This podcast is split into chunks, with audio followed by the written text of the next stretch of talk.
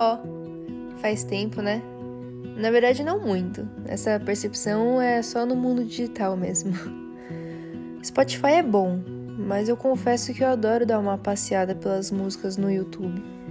Porque sempre aparece um cover maravilhoso, como o do Michael C. Hall, o ator de Dexter, é, cantando Radiohead, por exemplo. Eu sugiro muito que você vá ouvir, porque é bem bom ou uma das montagens completamente passionais e de imagens nem tão aleatórias, mas a letra da música, sabe? Aquelas montadas, aqueles slideshows é, bem coloridos com Comic Sans ou uma monotype cursiva com rosa e brilhos e fotos tiradas em 2003, enfim. mas quando eu tô inspirada mesmo, o passeio acontece entre os comentários do vídeo. E é uma verdadeira mina de ouro. Eu já gargalhei com vários comentários e já chorei também com muitos outros.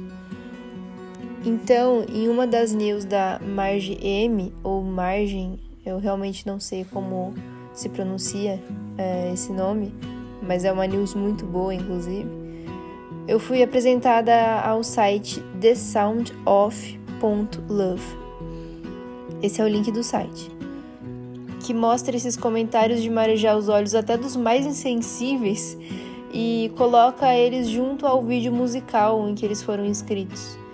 Então você ouve, ou descobre, ou relembra músicas lindas, enquanto você lê os desabafos, ou declarações, ou histórias mais lindas ainda que escreveram nos comentários desses vídeos.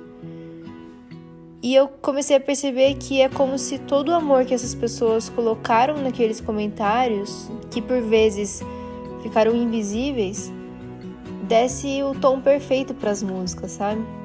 Eu sempre acreditei que é muita prepotência humana tentar definir ou explicar o que é o amor. Então meus olhos realmente brilham quando eu encontro apenas o expressar-se, o sentir sem intuito algum de dizer o que é o que não é, sabe? O que não tem começo ou fim, o que só se vive, sabe? É um site lindo mesmo. Talvez este seja o meu conselho mais valioso para você. Vale o passeio.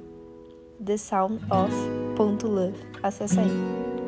Um abraço de urso, cuide dos seus. Tudo que nós tem é nós.